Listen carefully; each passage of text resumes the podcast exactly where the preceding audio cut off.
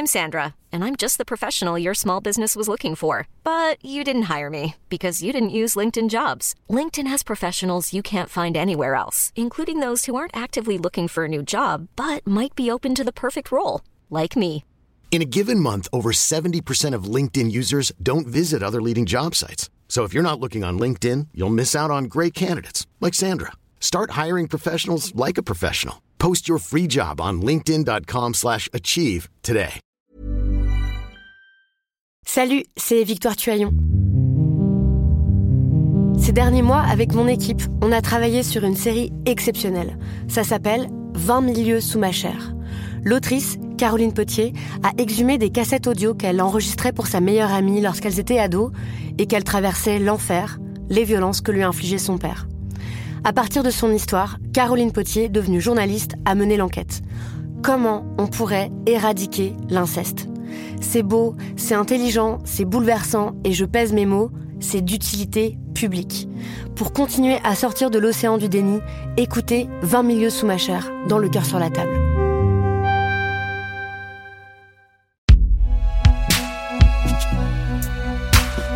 Made by Binge.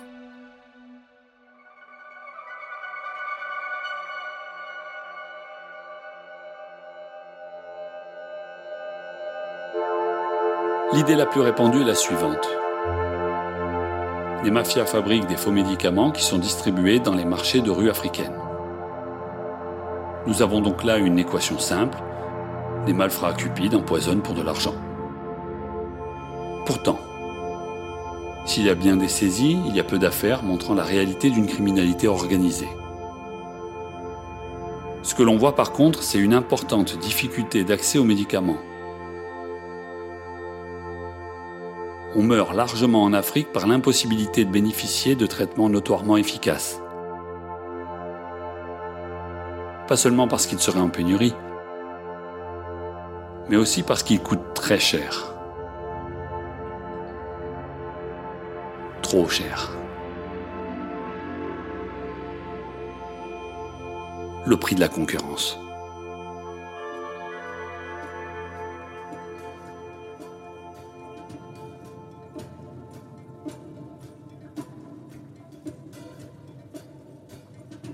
Les big pharma, ils ont plutôt des produits chers. Dans le contexte de transition épidémiologique en Afrique, euh, le double fardeau, euh, infection euh, tropicale, maladie infectieuse, maladie chronique, eux, ils vont plutôt viser les, les maladies chroniques aujourd'hui et également les questions de santé mentale, par exemple. Donc, ils vont plus viser les villes et les catégories plus solvables, en fait.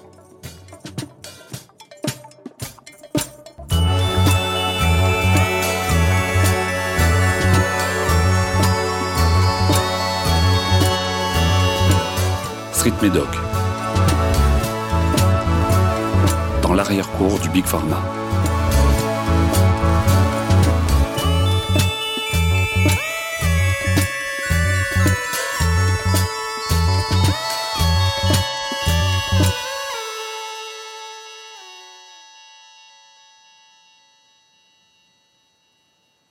Le traitement des maladies chroniques rapporte beaucoup aux producteurs de médicaments. Et les traitements contre l'hépatite C, les cancers ou encore le sida ne se trouvent jamais sur les marchés informels, qui restent finalement des alternatives plus ou moins heureuses à l'accessibilité des médicaments essentiels, les médicaments du quotidien. Karine Baxer, anthropologue à l'IRD, l'Institut de recherche pour le développement c'est un peu cette histoire de l'offre et de la demande dont je vous parlais. Euh, on peut dire que les traitements des maladies chroniques aujourd'hui, par exemple, sont euh, enfin, assez peu disponibles euh, auprès des vendeurs informels. Et du coup, bah, s'il y a des, des, falsifications dans ces, dans ces classes thérapeutiques, c'est clairement pas le marché informel qui est visé. Finalement, le faux médicament est bien souvent l'arme offensive d'une guerre de concurrence. L'objet d'un double discours. Médicaments périmés, avariés, médicaments falsifiés de contrebande ou de contrefaçon, les différences sont importantes. Si tout le monde s'accorde sur ce principe, les communications des big pharma et des structures qu'ils soutiennent prennent soin de tout mettre dans le même panier de crabes. Lutter pour une cause sans adversaire est une stratégie commerciale efficace. Fabrice Rizzoli, docteur en sciences politiques, spécialiste de la grande criminalité, fondateur et président de l'association Crimalt. Tout d'abord, euh, la contrefaçon, c'est avant tout l'imitation, la reproduction sans le droit de. tout est basé sur le brevet. Alors on peut comprendre que ces choses-là soient protégées, euh, qu'il y ait eu de l'investissement. Mais enfin, on sait bien que euh, les laboratoires pharmaceutiques vivent sur des rentes, que la plupart des médicaments sont encore très chers, alors qu'ils pourraient les vendre beaucoup moins cher, euh, y compris pour sauver des vies en Afrique et ailleurs. Donc là, déjà, il y a un premier biais, c'est-à-dire qu'on est quand même dans la représentation de, l'économie de marché, voire du capitalisme pur. On a des grandes structures qui ont beaucoup d'argent, qui s'adaptent même pas parfois au marché local. Hein, c'est le même prix dans certains pays. Et qui veulent faire toujours plus de profit et qui baissent pas leur prix de médicaments.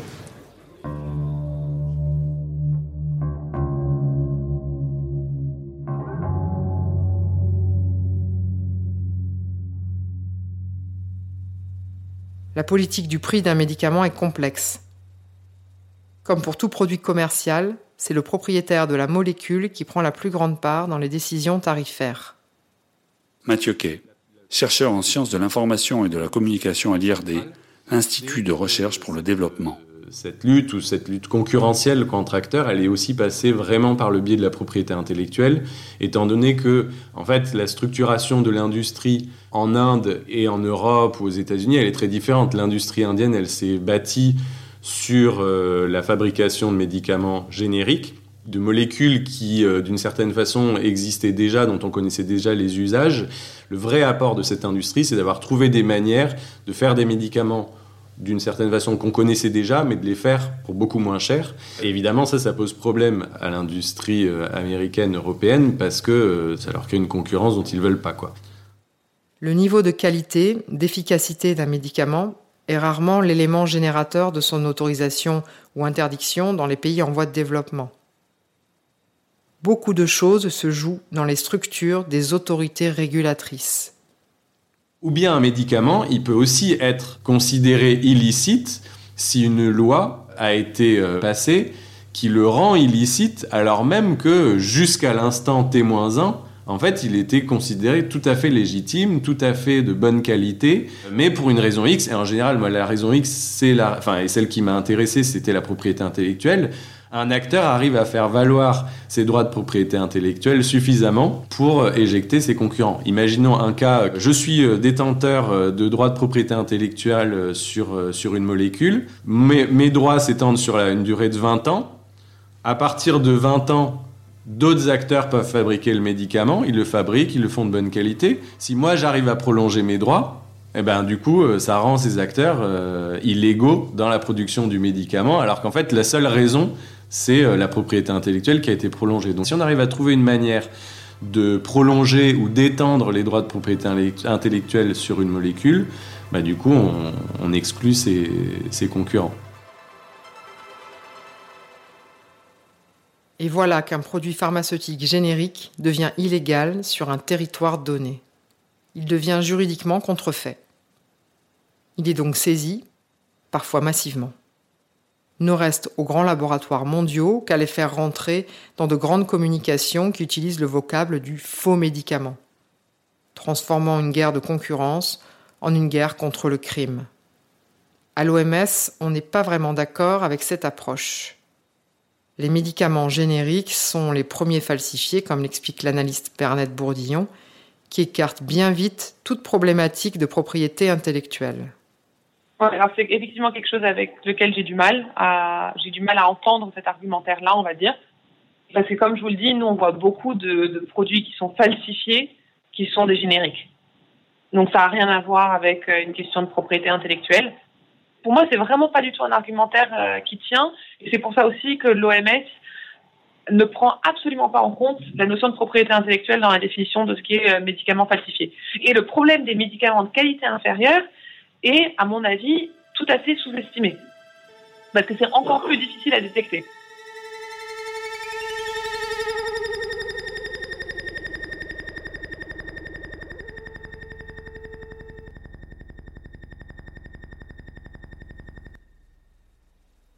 Les génériques eux-mêmes sont massivement contrefaits.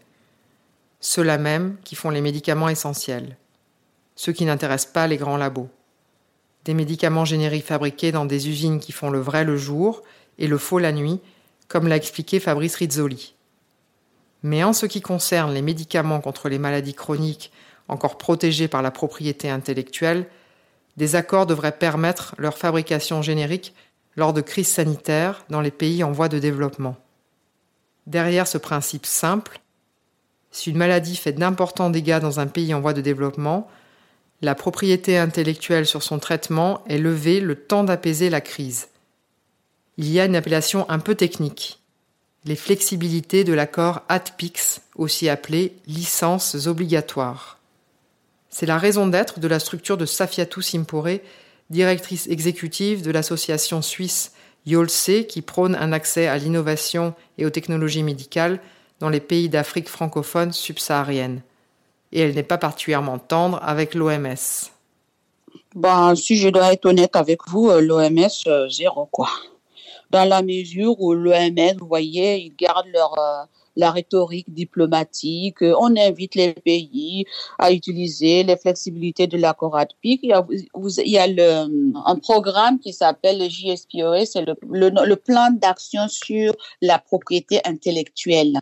Ce plan d'action de l'OMS avait pour but d'inciter les pays à mettre en, œuvre les flexibilités de l'accord ADPIC, donc tel que confirmé par la déclaration de Doha, mais l'OMS euh, ne donne pas d'assistance technique aux pays pour qu'ils mettent en œuvre les flexibilités de l'accord ADPIC.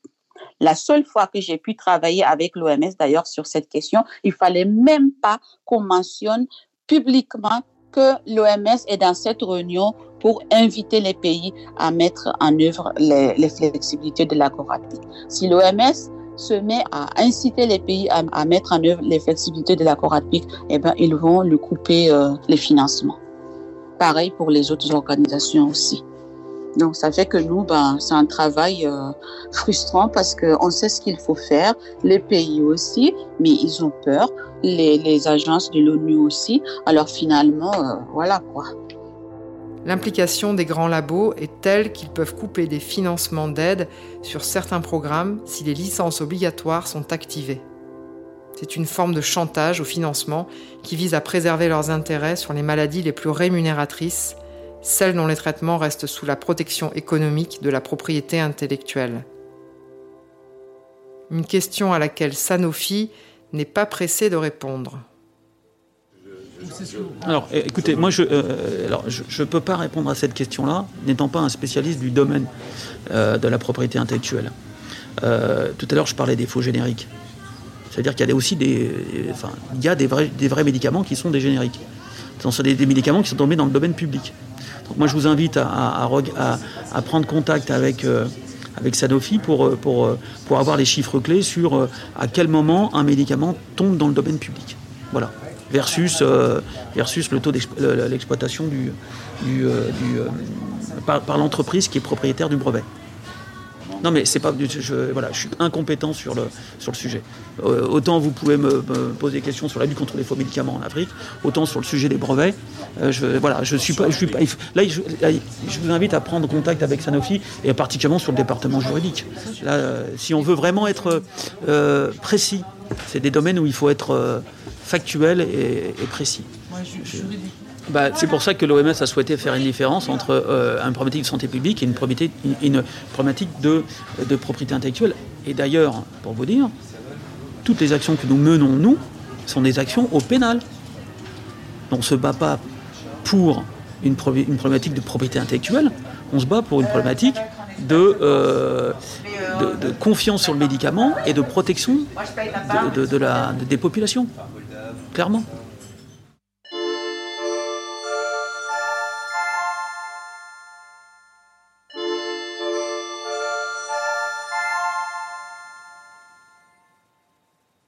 Nous avons demandé à Sanofi des exemples d'actions judiciaires dans lesquelles ils sont engagés sur la question des faux médicaments. Aucune réponse.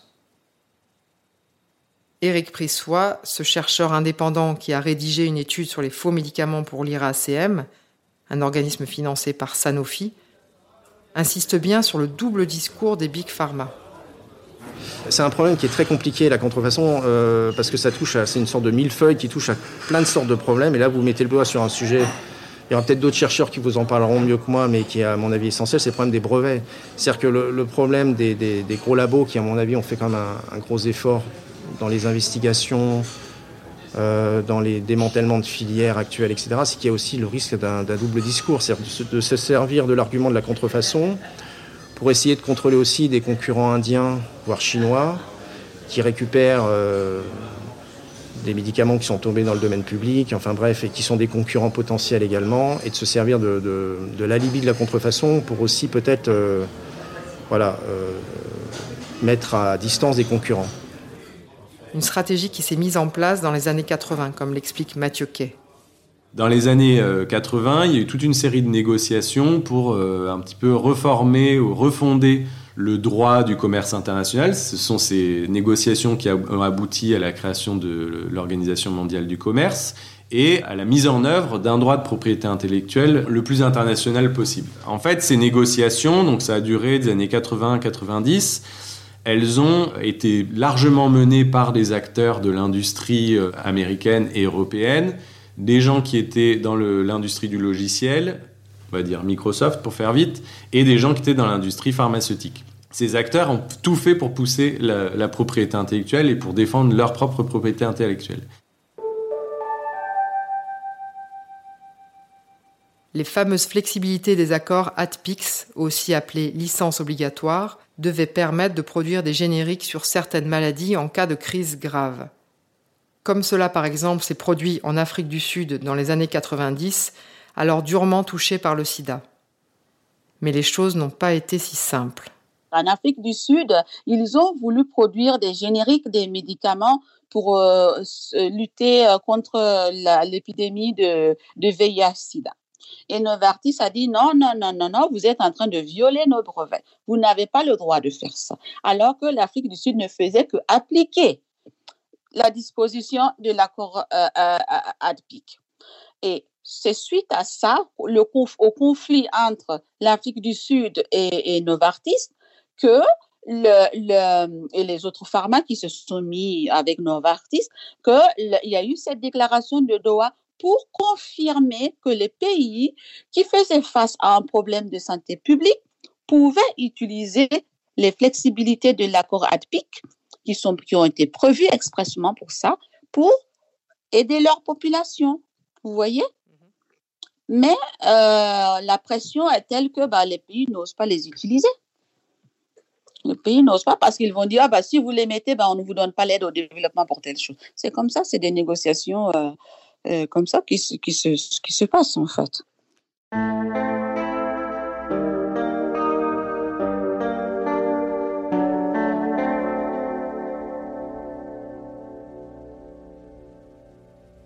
Avec ce précédent sud-africain, la propriété intellectuelle risquait de ne plus suffire aux géants pharmaceutiques pour garder le contrôle des marchés de pays en voie de développement. Un changement de stratégie s'est alors opéré et il a concerné les fameux faux médicaments. À partir de là, l'industrie pharmaceutique a dû quand même renouveler assez nettement ses stratégies parce qu'ils ne pouvaient plus continuer sur la même ligne. Et donc c'est à ce moment-là, donc tournant des années 2000, il y avait déjà des discours sur la contrefaçon, sur la mauvaise qualité des médicaments. Je dis pas que ça a été inventé au tournant des années 2000. Par contre, il y a eu quand même un coup de fouet assez important dans cette direction parce que l'industrie devait renouveler ses stratégies. Et plutôt que de dire nous on est les innovateurs et on est rémunérés grâce à la propriété intellectuelle, ce qu'ils ont commencé à dire c'est nous on est les marques et si vous voulez un gage de qualité, eh ben c'est la marque. Et à partir de là, il y a eu tout un tas d'opérations de communication, de lobbying au niveau des États pour associer pleinement l'industrie pharmaceutique occidentale à la notion de qualité et pour associer la notion de qualité à la notion de propriété intellectuelle, en disant en gros le seul moyen de défendre la qualité des médicaments, c'est de passer par les marques et c'est de passer par la propriété intellectuelle. Ce qui était quand même une stratégie très différente de ce qu'ils avaient euh, défendu euh, jusque-là.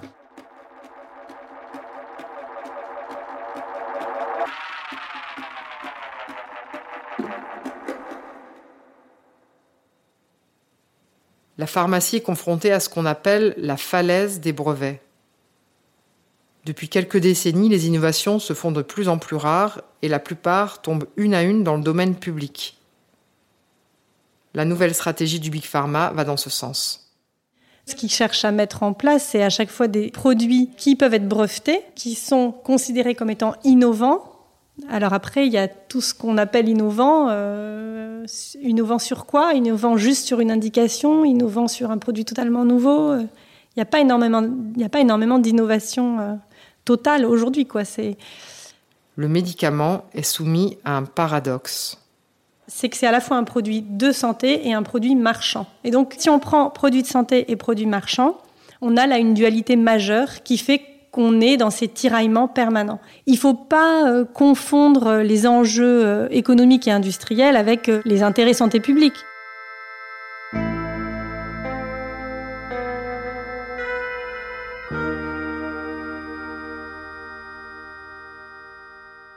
Quelles ont été les stratégies choisies ces dernières années pour entraver les concurrences des laboratoires des pays émergents? Il y a eu des stratégies au niveau de l'industrie elle-même. Et alors là, évidemment, avec des stratégies assez, assez différentes selon euh, où se situait euh, l'industrie en question. Euh, l'industrie pharmaceutique occidentale a fait circuler énormément de publicités, de petits leaflets, tout, tout un matériel de communication pour lutter et dénoncer le danger des médicaments contrefaits. La mise en avant de la contrefaçon ne se fait pas sans arrière-pensée. Elle est une méthode nécessaire à cette stratégie économique de tri de la concurrence. Alors très clairement, en matière de contrefaçon, il y a des journaux plus prolixes que d'autres. Euh, je pense notamment au Figaro. Et euh, évidemment, il faut savoir euh, qui fait tourner le journal, qui paye la pub du journal pour savoir comment tourne le journal. Très clairement, il ne se passe pas six mois sans vous ayez une tribune où on vous demande d'augmenter les peines euh, la contrefaçon. On est déjà à 5 ans en France d'emprisonnement, etc. Parce que la plupart euh, des gens ne sont pas condamnés à ça, évidemment, ce qui est beaucoup plus grave que la contrefaçon. Euh, et oui, il y a de quoi s'interroger sur la communication officielle, qui est en général reliée par certains, certains médias. Cette communication mélange médicaments falsifiés, qui peuvent donc être inefficaces, voire dangereux, avec les médicaments contrefaits, dont l'efficacité n'est pas contestée, mais dont l'autorisation a été refusée. Une confusion entretenue à dessein par les big pharma et qui touche jusqu'aux représentants des autorités de certains pays, comme ici avec l'ex-ministre de la Santé du Sénégal. En 2017, euh, la police au Nigeria a saisi 13 tonnes de vaccins contrefaits qui venaient de, Niamey, euh, enfin, qui ont été acheminés euh, par Niamey et qui venaient de l'Inde. Pourtant, un vaccin contrefait n'est pas forcément un vaccin toxique ou dangereux. Ah ben, je pense que personne ne voudrait avoir un vaccin contrefait, hein. ne voudrait s'injecter un vaccin contrefait. Je, je, ne pense pas. Euh, je pense qu'un vaccin, il doit être, euh, voilà, euh, il doit être un vaccin avec toutes les normes, les normes scientifiques, à mon avis. Une stratégie qui porte ses fruits. Laisser penser ou laisser développer des suspicions vis-à-vis de ces médicaments, c'est une manière de contrôler les marchés. Le standard de qualité élevé, c'est une manière de contrôler les marchés. Les brevets, c'est une manière de contrôler les marchés. Donc pour les médicaments où il n'y a plus de brevets, ou alors où il y a des mobilisations citoyennes, par exemple sur le VIH, il faut mettre en place d'autres mécanismes pour continuer à contrôler les marchés. Et donc là, ça va être le standard de qualité.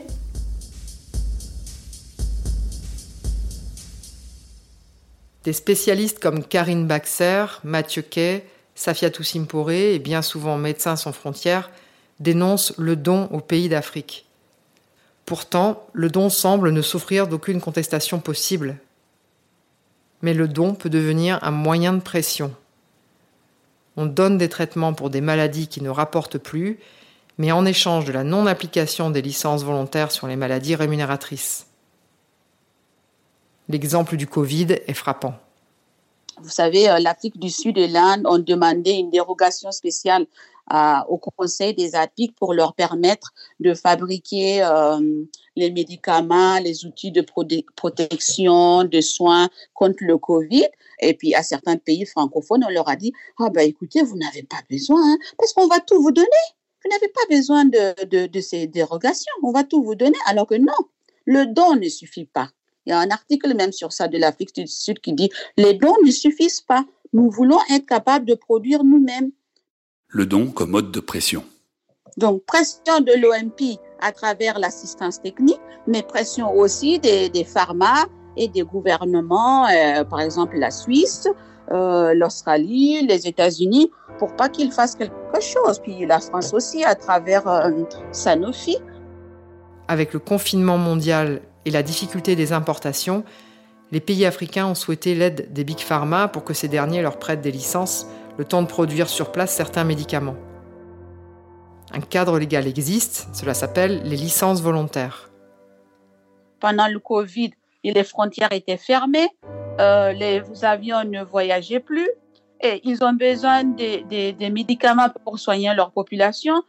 Ils ne peuvent, pas parce que tout le monde euh, bloque euh, l'exportation. Alors, ils se sont dit, tiens, nous allons nous mettre à produire nos médicaments, mais laissez-nous rentrer sur le marché, par exemple, des outils de diagnostic.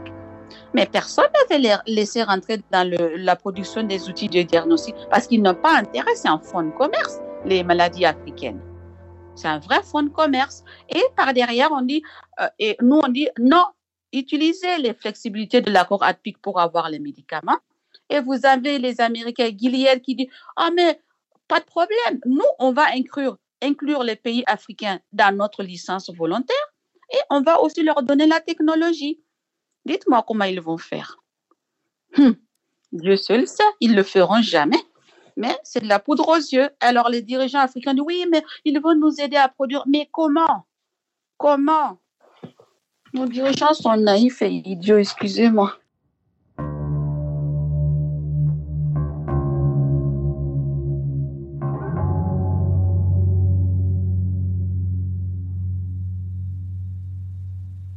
Pendant que les pays européens et nord-américains se disputent des stocks de vaccins, plus de 130 pays en voie de développement n'en ont pas reçu une seule dose. Comme si l'intérêt des labos résidait dans les seules licences et non dans les questions de santé publique. Le futur marché africain comme principal intérêt.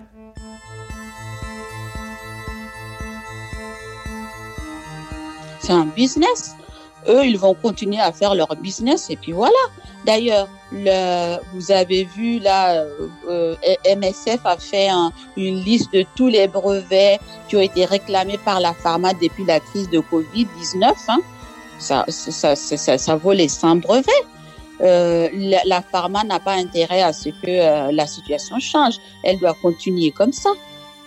C'est clair.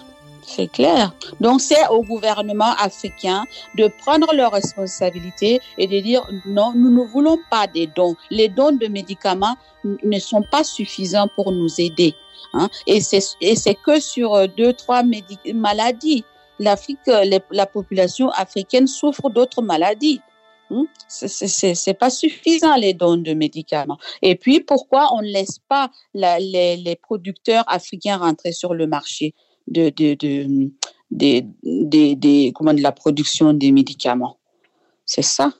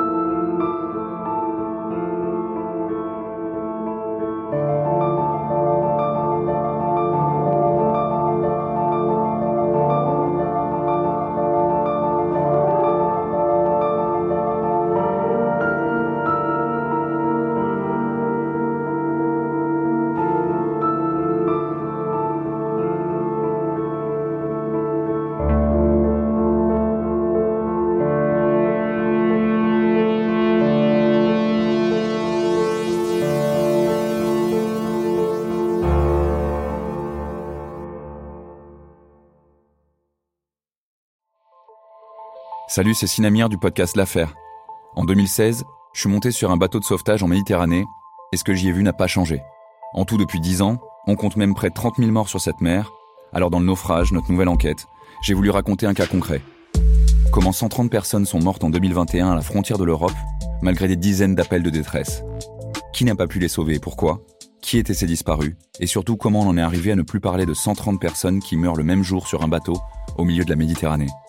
Le naufrage, c'est la nouvelle série du podcast L'affaire de Paradiso Média.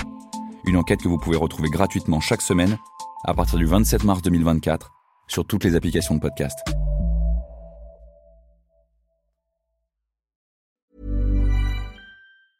Hey, it's Danny Pellegrino from Everything Iconic.